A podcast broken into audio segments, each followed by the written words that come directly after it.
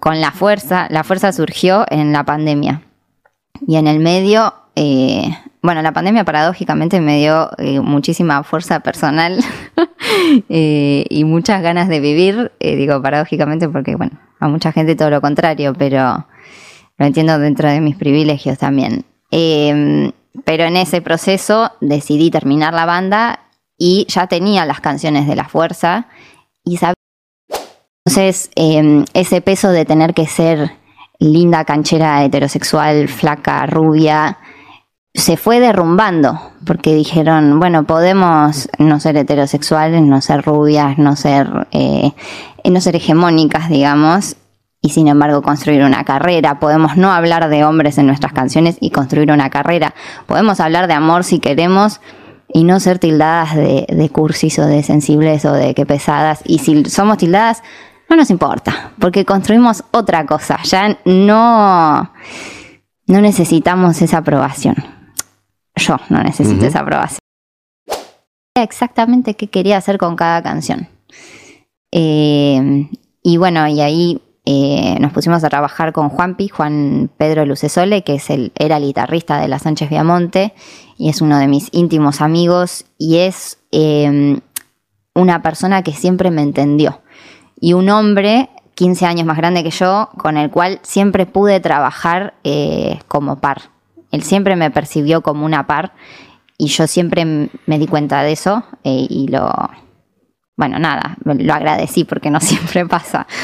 Em, eso es todo lo que me pasó cuando la vi a Marilina y cuando me cuando profundicé en su en sus canciones eh, y al día de hoy la ven eh, la voy a ver y, lloro la mitad del recital em, no solo en las canciones tristes digo cuando presentó en el Luna Park eh, Mojigata y apareció Lula Bertoldi y terminaron con sus, sus dos guitarristas de su banda todas juntas tocando delante de todo y lo, único que sentí fue una gratitud inmensa. Sí, bueno, los pensamientos intrusivos son una cosa más precisamente violenta.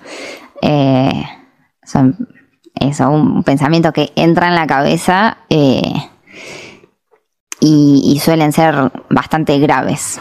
Que, uno entra a rumiarlo, ¿no? sí, sí, sí, sí, pero um, tienen que ver con las con, cuestiones psicológicas y con, la salud mental bastante, o sea, está explícitamente ligado a eso. El pensamiento intrusivo, es, no sé si es un término o no eh, dentro de la psicología, pero sé que tiene que ver con, esos pensamientos. De, oscuridad, de, pensar en la muerte, decís, en el suicidio, por ejemplo, o no? Sí, eh, y, abarcan todo un espectro, hay, hay mucha más gravedad, pero en pensar, el problema es cuando esos pensamientos te detienen precisamente y cuando, bueno, no me puedo subir al auto porque estoy convencida de que me voy a morir en la autopista o de que voy a matar a alguien en la autopista. La canción trata más que sobre los pensamientos, sobre lo que generan al fin en la, actividad diaria, ¿no? La canción habla de la depresión esta cosa, no, no, no quiero estar eh, acá donde, estoy, no quiero ser quien soy, no, no quiero ver a nadie, no quiero hacer nada, eh, no confío en nada, no le creo a nadie. Pero también está la contraparte de eso, que es eh, la convicción de, del cambio, de la posibilidad de cambio, que es lo que nos hace personas, me parece, humanos nos, nos construye como especie, precisamente la capacidad de cambiar y de adaptarnos. Eh, sin duda hubo, bueno, como decís, cinco años en el comienzo de la adultez eh, cambian todo en una persona. Y además a mí el, el fin de la adolescencia y del colegio, como esa transición se me hizo eh, complicada a nivel psicológico. Entonces a los 18 era una persona, o sea, fue la edad en la que más para adentro estuve en mi vida. Eh, estaba como, me daba mucho miedo el mundo.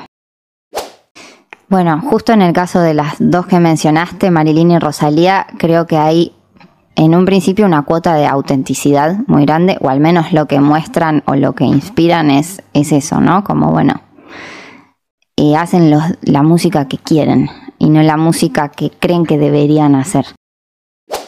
En general, el, deber ser, el deber ser tiene un peso sobre todo el mundo, ¿no? Pero en, en nuestro caso tiene un peso excluyente.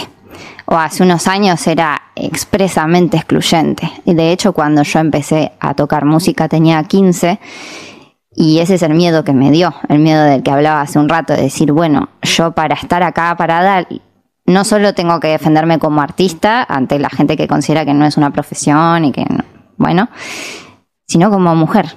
Tengo que defenderme, defender lo que estoy haciendo y defenderme a mí misma como persona, eh, emocional y físicamente todo el tiempo.